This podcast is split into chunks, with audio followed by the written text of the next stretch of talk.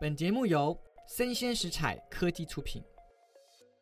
Hello，大家好，欢迎收听昆 Talk 之坤坤的历史小学堂，我是坤坤。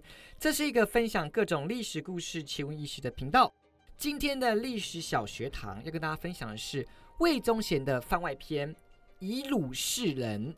深宫中以奶水上位的女人且应月。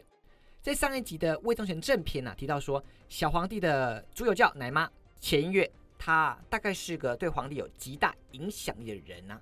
但详细的内容啊，由于篇幅的关系啊，没有细说啊。我们今天在这一集啊，跟大家分享啊，还有以及啊，且应月啊，她非常的阴险狠毒啊，她跟魏忠贤结的政治联盟，两夫妻在深宫当中控制着小皇帝。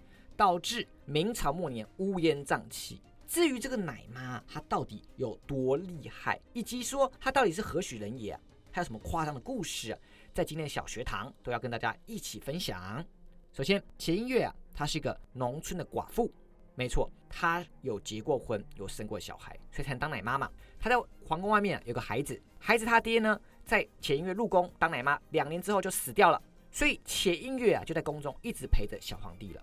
当时还是小皇孙呢，但是他做梦都没有想到，有一天呢，他可以变成宫中权力最大的女人呢。因为当时啊，还有着万历皇帝在上面啊，以及皇子朱常洛在上面，没有人想到说这个乳臭未干的小子啊，这么快可以上位啊。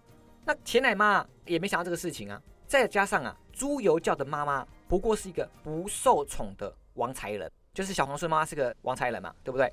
还被后来的养娘啊西里害死了，就是我们刚刚说李选侍，他害死了王才人，还养了这个小皇孙。他的亲爹啊朱常洛啊，由于跟郑贵妃在夺嫡战争啊，也自顾不暇，所以啊这个小皇孙啊，哎可谓娘不在，哎爹不爱，所以呢他只能靠这个奶妈了，所以跟奶妈有非常紧密的关系，就很像他的亲妈一样，都照顾着他，呵护着他，甚至还有传闻说他有着恋母情节啊，有一句话这样说的啊，滴水之恩。当以涌泉相报，所以这个滴滴的奶水啊，小皇孙上位之后啊，的确给予极大的回报。这个恩惠到底有多大呢？第一个，朱由校上位之后呢，马上就封了他的奶妈，叫做奉圣夫人。那夫人这个词啊，是外命妇的职位，是官太太的品级啊。什么意思？你老公当官，你才会被封官太太，什么什么夫人，所以是有官位的。那奶妈，你就是喂奶而已，怎么会有官位？哦，所以奉圣夫人她有封官爵的。除此之外呢，给很多豪宅啊、封地啊，这都不用说，这一定是有的。连同啊，喝同一对奶长大的啊奶妈的儿子啊，也都加官进爵了。那奶妈死后的风水宝地啊，也都找好了。啊，更扯的是啊，这个钱音乐啊上位之后呢，凭借着皇帝对他的宠爱跟依赖啊，久居宫中，啊，出门都是八抬大轿抬着出门，有随护、宫女、侍妾，好几百人啊。这个规格啊，宫女侍妾看到都要行礼叩拜的。这是皇族嫔妃才有的规格啊！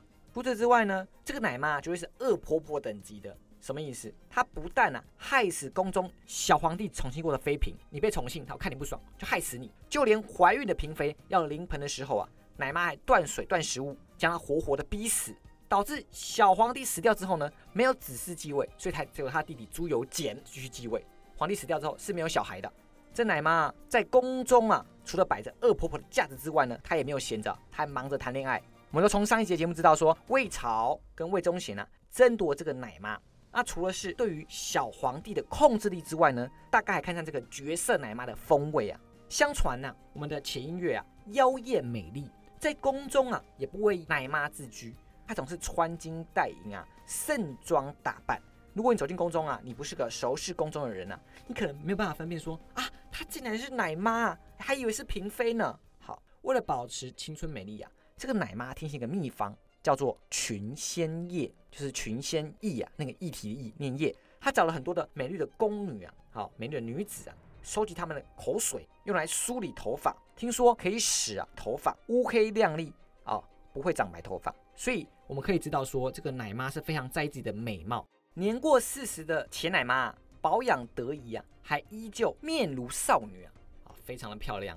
更有传说说，皇帝长大之后还要吃奶呀。这边的吃奶不是说小时候为了补充营养的那种吃奶，就是你想象当中那个成人的吃奶。讲的就是说，皇帝跟奶妈有乱伦关系，奶妈呢以她自己奶妈的身份诱惑皇帝，两人甚至发生了肉体碰撞的关系啊。当然，这个是没有确切的史实的，也有可能是说，因为史官嘛不爽说皇帝的奶妈凭什么那么高的权利，所以呢是写出这些奇闻异事来攻击奶妈这个事情啊。以上呢是今天带来的魏忠贤番外篇，以鲁示人，深宫中以奶水上位的女人，切音乐。喜欢的话呢，请订阅我，并给五星好评，也欢迎留言讨论哦。我是坤坤，我们下次见，拜拜。